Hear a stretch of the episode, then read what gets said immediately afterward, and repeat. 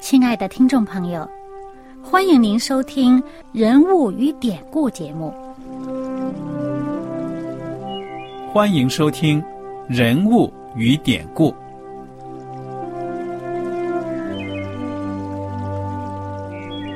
听众朋友们，当你读圣经的时候，不知道有没有过这样的想法：生活在几千年前的圣经人物，与我们这生活在二十一世纪的人有什么相关吗？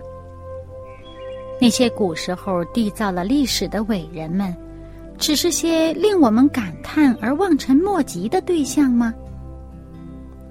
那些败坏了品德的小人和有负圣托的失败者，难道只是为了让我们嗤之以鼻吗？在这个人物与典故的节目里，我和小燕将与大家一起，通过圣经中的人物和他们的事迹，看看我们能从他们的故事中得到哪些启发，以便用正确的态度来对待我们每天所面对的生活和挑战，共同奔走天国的旅程。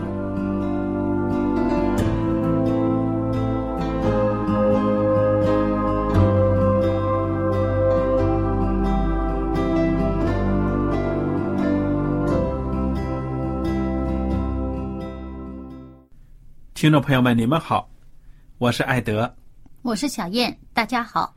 很高兴又能跟您坐在一起来研究圣经当中的人物与典故。上一讲呢，我们学习到了这个《使徒行传》的第十五章，其中就提到了一个耶路撒冷会议。嗯，那么在这会议呢，他们所探讨的主要的问题就是，要不要把犹太人的割礼加在新受洗的这些外邦人身上。嗯那么大家通过祷告讨论，认为呢，割礼属于摩西的遗文律法，不应该呢再强加在那些愿意通过水洗和圣灵的洗加入耶稣基督教会的外邦人身上。哎，你说这个会议重要不重要啊？重要啊。非常重要。为什么呢？这呢，这个决定铺平了一条道路，让更多的外邦人呢愿意加入到基督的教会里面，而且呢，真正的也开始呢，把这个基督教呢跟犹太教完全的分离开了。对，否则的话，你受洗了，归入耶稣了，哎，怎么还要割礼呀、还要很多这个摩西的遗文律法，还要照样守什么节气？那不真的还是对。犹太教的一部分？而且呢，他们犹太教呢也传教，很重视传教的。嗯哼，他们就好像耶稣说的，说他们到处去勾引人加入犹太教漂。洋过海。对对对，那他们也让外邦人加入他的犹太教，但是加入犹太教呢，他们也给人家施洗啊，施水礼。哎，除了水礼之外，他们还要受割礼。犹太教是一定要受了割礼才能正式加入的。现在在美国的大街上啊，或者是在欧洲的大街上，你到了犹太会堂，你说我想加入犹太教，那可以。那么加入犹太教的必要的其中一道手续就是，你要是没割礼、没受割礼，受割礼。一直到今天呢，都是这样子。所以我们看到这个耶路撒冷会议呢，真正的把基督教跟这个犹太教呢，可以说是分离开了。哎，保罗和巴拿巴呢，他们非常热心的四处去传道。今天哎，就是这一次耶路撒冷会议之后呢，保罗和巴拿巴他们两人分开了。呃，这个巴拿巴呢带着马可走一条路，嗯然后呢，保罗呢就带着希拉，他们俩走另一条路。嗯那么保罗这条路呢，他们又回到了这个呃呃路斯德啊什么这个地方呢，就碰到了很有名的啊这个提摩太啊，对了，年轻人提摩太后来成了一个牧师。这个新约的圣经里面呢，还有保罗写给他的两封书信呢。嗯，他说他是属灵的这个儿子。对了，提摩太他的父亲是什么人？母亲是什么人呢？父亲是希腊人，母亲是犹太人。嗯，哎，这个从小呢，他的母亲啊，还有他的这个呃，应该是外婆吧，嗯哼，就教导他嘛。对了，那么提摩太信耶稣，保罗呢带着他要培养他，让他做传道人。保罗让提摩太接受了割礼。我们刚刚还提到了，说这个耶路撒冷会议已经讲过了，不要把犹太人的这些遗文律法呢加在外邦人的身上，人家愿意受洗加入耶稣基督的教会就可以了，不用再受什么割礼。但是为什么保罗在这里让提摩太受割礼呢？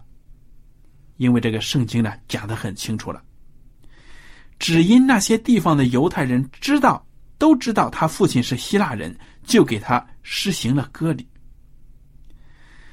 哎，原来保罗啊，让提摩太施行割礼，也是有传福音的目的的，为了让那些思想保守的犹太人呢，更好的接纳提摩太。嗯，虽然你的妈妈是犹太人，但是你的父亲是外邦人。你来到我们当中，一个年轻小伙子，怎么让我们信服呢？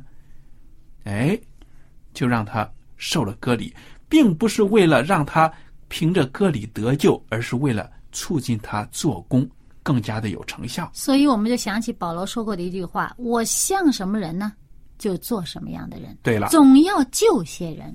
对了，他这样做目的是救更多的人。如果能够达到救更多人的这个目的的话呢，就可以做一定的变通。嗯，所以我们看到呢，这是做工的目的，而不是得救的途径。愿我们大家呢，在传福音、给别人做见证的过程当中呢，都有这样的智慧，不要呢死搬硬套，也不能够死脑筋。不，他也不是强加给提摩太，提摩太自己愿意。哎。那么提摩太从这里我们也看出这个年轻人他是爱主也爱主的工作。嗯，你看看，人家都愿意，对不对呀？因为对他本人来讲，受不受割礼不是一件事。嗯，因为你知道啊，现在的以色列他们的移民的其中的一个标准，怎么判定你是犹太人呢？要看你的妈妈是不是犹太人。嗯，因为如果你说你的父亲是犹太人。不好证明，但是如果你能证明你的妈妈母系的是犹太人，你就可以移民到以色列，一直到现在都是这个标准。但是你看提摩太为了传福音，宁愿呢就受这个割礼，肉体上受点痛苦，也要为了福音的缘故。好，我们为他们的智慧工作的智慧呢，真的是发出一声感谢主，感谢主。那么，接下来他们要往哪儿去呢？很重要的一个地方，对不对？而且呢，他们本来要去的地方呢，圣灵不让他们去。嗯，请小燕给我们讲讲这个过程啊。嗯，本来呢，他们到了一个地方，这个是一个边界的地方，他们想往呃一个叫做呃皮推尼的地方去，但是圣灵不准。那他在保罗在夜里边。就有一个意象给他，说，是有一个马其顿人站在那儿呼求，说，请你到这个马其顿来帮助我们。马其顿我们知道那是欧洲了，对呀。哎，结果保罗呢，就见了这个意象之后呢，马上决定他们这一行人呢都去马其顿。嗯，就是有一个典故吧，叫马其顿的呼召。马其顿的呼召或者马其顿的呼声。嗯，对了。这个典章也是挺有名的，因为我们呢派工人出去传福音，常常就是因为有了呼声，更加的促进了我们要派人去传福音的这个对念头和有了呼声，我们就肯定呢是上帝的呼召，叫我们去那里啊。嗯，好，接下来从第十六章十一节开始，又提到了一个非常有名的姐妹，一个姐妹基督徒。叫什么名字啊？吕底亚，嗯，就是他们到了这个马其顿，上了岸了。这个腓利比是他们到的第一站呢。到了腓利比，就在安息日的时候呢，他们出城在河边祷告。嗯哼，哎，就有一位这个女士，这位女士呢，就是吕底亚，她呢是专门卖紫色布匹的。哎，紫色布啊，这是在当时是一种比较珍贵的一种染料，能染这个紫色布啊。名贵的布匹。哎，对了，这种颜色不容易染出来，所以他是卖这种紫色布匹的呢。哎，应该有一点这个经济上有一点这个能力的。对了，他呢就听到这群人在祷告，听了以后他就。哎呀，他因为他一向都是敬拜上帝的，他听见以后呢，他就马上就感到这个主啊开导他的心了，他就留意听保罗讲话，然后他就要求这个保罗他们呢，他和他一家都受洗了。嗯哼，而且呢，受洗完之后就跟这个吕迪亚一家还住了一些日子。他邀请他们到自己家里来啊，因为这些人在河边祷告。嗯，非常的好。那么你看，马其顿的呼声在这个夜意象当中显现出来，真的是有效果。到那里啊，马上就有人归了耶稣了。哎，结果呢，他们在那个城里边传道的时候呢，又有一位女士，这位女士就是被鬼附的。哎。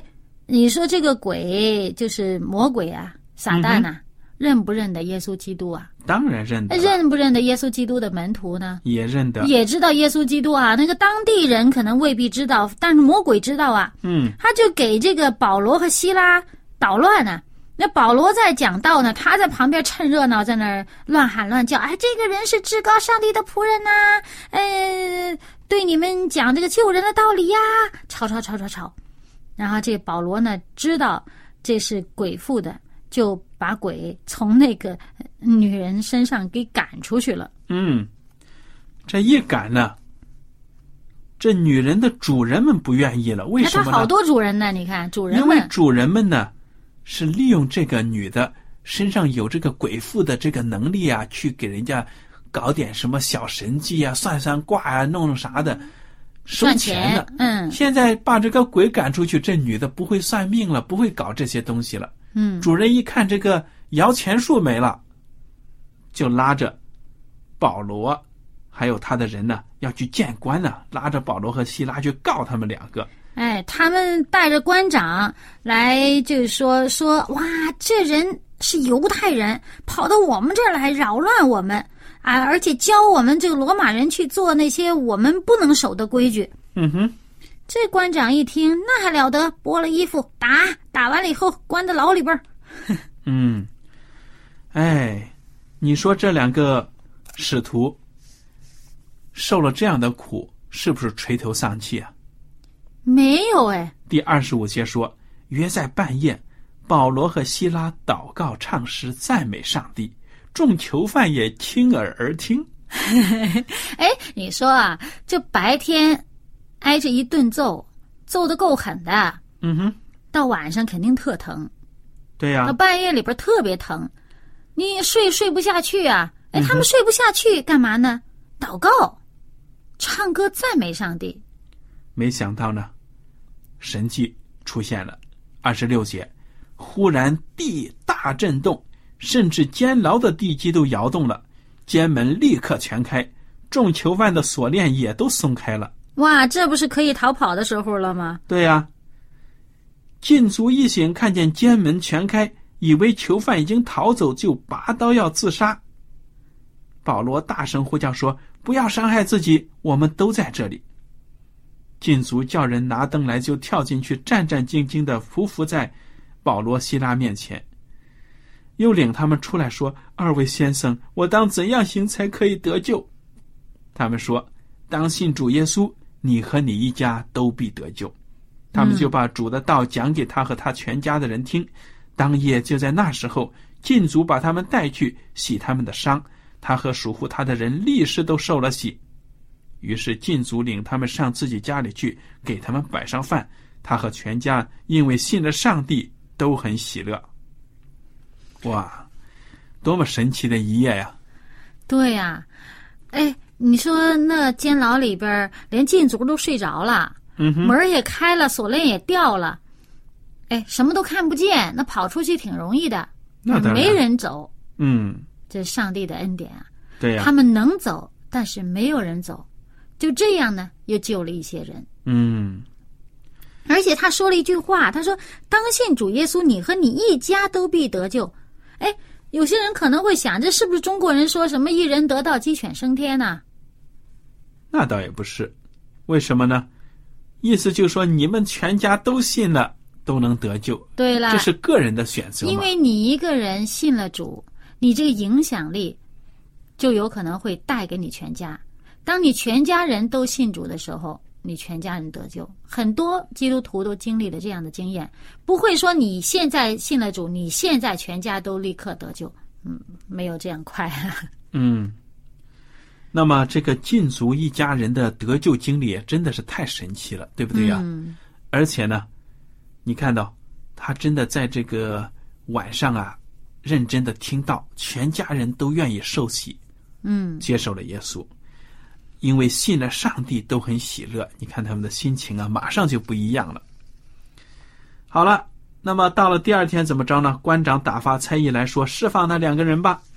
禁足就把这话告诉保罗说：“官长打发人来叫释放你们，如今可以出监，平平安安的去吧。那他巴不得这个保罗哈，这是可以算是自己的这个救命恩人了。”嗯，哎，希望保德保罗出去，但是保罗呢还不着急走，哎，保罗还要还要这个怎么着呢？他还有更大的使命哎，你得给我们一个说法呀。就好像我们电影以前看的秋菊打官司，俺们得讨个说法。为什么呢？我们是罗马人呢，罗马公民，并没有定罪，你们就这样子乱棍把我们打了一顿，丢在监里面，就这样私了了，啊，一句话可以走了，就可以打发我们。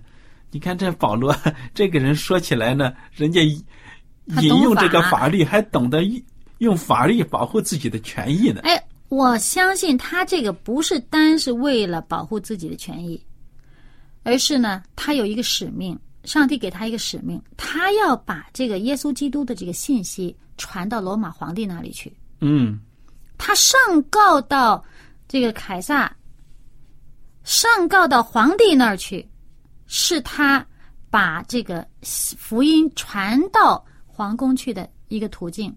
这当然是后来的事情了。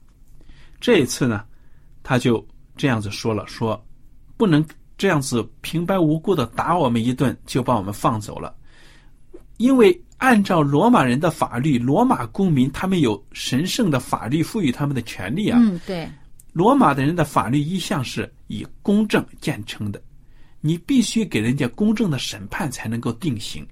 你这期还没有怎么审理呢，就把人家拉进去打了一顿，关起来，还套上脚镣啊啥的，所以他要追究责任的。哎，但是呢，他这么一说，那官长怕了呀，那当然了，啊，劝他，哎呀，算了算了算了，对呀、而且这官长也挺谦卑的，没办法，你毕竟做错了事情，没有依法办事嘛。嗯，于是来劝他们，领他们出来，请他们离开那城。他也就不计较了。嗯、哎，所以呢，保罗一看呢，也是见好就收，就走了。哎，这第十七章就描写到保罗和希拉来到了铁萨罗尼加这个城市，结果呢，在这里传道又造成了轰动，还有骚动。对，总会有这两方面的结果啊。嗯，这保罗呢，按照他素常的规矩呢，一连三个安息日就到犹太人的会堂去讲耶稣，很多人信了。结果呢，也有很多不信的犹太人呢，嫉妒万分。哎，就是在这个帖萨罗尼迦这个地方呢，这些人呢不愿意听啊，但是呢，他们往这个另外一个地方去，那个地方的人呢，就比帖萨罗尼迦的人好，他们甘心领受这道，天天查考圣经，要晓得这道是与不是。这个地方的人就是皮利亚的人，所以这节经文呢，给我们带来的启发就是，别人讲什么，传道人讲什么，你有的时候呢不要迷信。哎，这是传道人在这个讲台上讲的，那能错？不要这样想。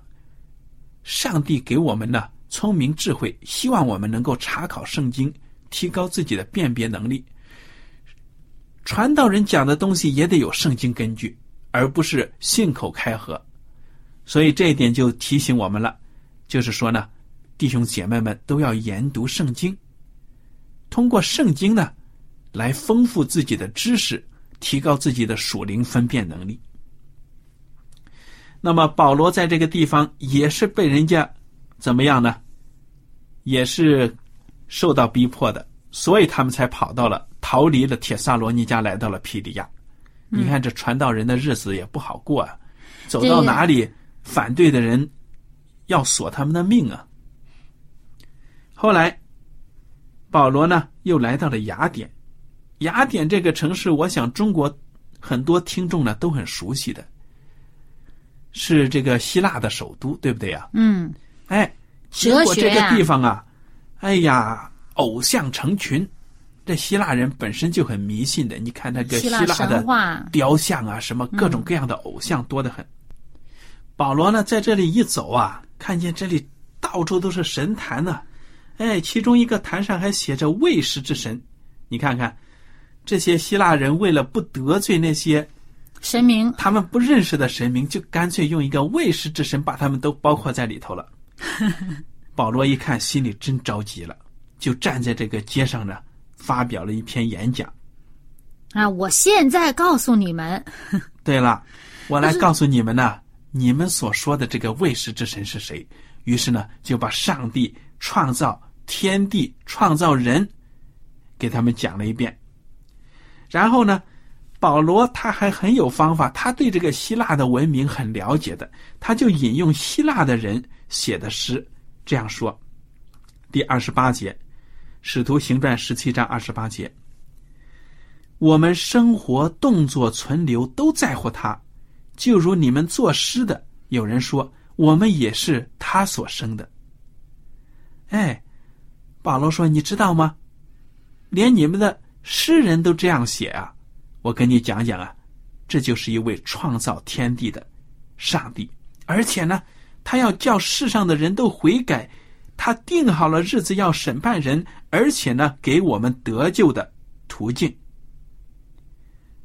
保罗讲，又讲这个。耶稣基督从死里面复活，哎，有的人听了呢就不以为然，笑话他说：“哼，胡说八道。”其他的人呢，有的听得入迷，就说：“我们再听你讲这个吧，你什么时候再给我们讲？”于是呢，保罗真的是就在那里面呢讲，真有人信从了。哎，有几个呢？还有名有姓的点出一位妇女的名字来。对了。名叫大马里，所以我们看到呢，这个传道工作出去，你撒种子，真的不知道这种子落在什么样的地面上。嗯，哎，有的真的就不信，有的呢信，而且我们看到这圣经呢，不断的提到一些有名的基督徒姐妹的名字，这给我们一个信息，就是说我们传道工作呢，千万不要说重男轻女，也不能说是重女轻男。都要一视同仁。嗯，在上帝眼里呢，每一位他的儿女呢都是宝贵的。嗯，然后到了这个十八章《使徒行传》十八章呢，就讲到他们又到了哥林多这个地方，有好多人信了耶稣基督的道，而且受洗了。那么，而且在这里面呢，提到一位非常有名的呃一对夫妇啊，这个亚居拉和百基拉。嗯，这对夫妇对保罗的圣功支持是很大的，在他的书信后面呢，还不止一次又提到了。嗯，那么哥林多这个城市啊，按照名字来说呢，名声是很不好的。为什么呢？因为哥林多这个地方淫乱，所以臭名昭彰啊。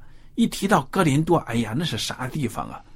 所以呢，在那里建立的教会呢，有一些时候呢，也会有一些世俗的一些不好的风俗渗透进来。对了，所以呢，这个使徒保罗在给哥林多教会的书信里面，前书后书很长很长的篇幅。嗯，也是要提醒他们呢，要杜绝这些世俗的罪恶，而且呢，要把这顽固不化的、不愿意悔改的人呢，也要赶出教会。免得他们影响了教会的圣洁，对不对呀？嗯，我们大概呢还可以看出一个一个可以说是保罗做工的方式。保罗所到的这些地方呢，在这个小亚细亚地区都是大的城市，交通要塞。嗯，这个说明什么呢？影响大，影响大因为呢，这个大的，城市，对了，大的城市呢，这个人的来往啊多，嗯啊，而且这些人呢做生意什么的，从这些大城市会到其他地方去，嗯，然后呢，把这这个福音哎嗯就传开了，交通比较发达，所以我们看到这个保罗在传福音的方法上，倒是采用了城市包围农村的，影响农村，也不能说包围农村，对不对呀？嗯，先从大地方做起，那么这也是上帝给他的智慧。我们在这个《使徒行传》的后半部分呢，主要看到就是保罗他出去传福音他的遭遇，给我们现在人的提醒就是呢，我们在福音的工作当中一定要有智慧，要顺应圣灵的带领。举个例子吧，嗯哼，那个在十八章的这个最后呢，有一个人叫做亚波罗，这个可是这个犹太人的一个学者啊，他也到了以弗所这个地方，而且呢，他本人呢，他是生在亚历山大，很有学问的，而且呢，他特别这个能够擅长啊讲解圣经。嗯但是这个人呢，他在道理上啊，他是他这个心里边非常的火热啊。那么他领受的这个道理呢，就是他曾经领受了这个施洗约翰的洗礼。那么他在这个会堂里面呢，向犹太人呢讲道。那么当时这个百基拉啊、亚居拉啊，听到他讲道以后呢，诶，这个可造之才是吧？对呀、就把他接去了，把上帝的道呢给他讲解的更加详细。把耶稣基督介绍到哎他的生命当中。这百基拉和亚居拉可是平信徒哎，嗯，普通老百姓做，生意的嘛。嗯，但是你看人家在道理上，还帮助培养了一个传道人，哎，所以我们真的是感感觉到呢，传福音呢一定要让平信徒所有大家呢都参入到里面，才能够更兴旺的把耶稣基督呢传开去。对，这对夫妇是保罗很好的童工啊。嗯，好了，我想呢，今天的时间呢，到此就已经差不多了。如果大家听了今天的讲道有什么感想，有什么问题呢，我们都欢迎您写信来。艾德和小燕非常的感谢您每天的收听，愿上帝赐福你们。我们下次节目呢，再会。再会。喜欢今天的节目吗？若是您错过了精彩的部分，想再听一次，可以在网上重温。我们的网址是 x i w a n g r a d i o 希望 Radio，或是找旺福村也可以找到。记得把好东西介绍给您的朋友，与他一起收听。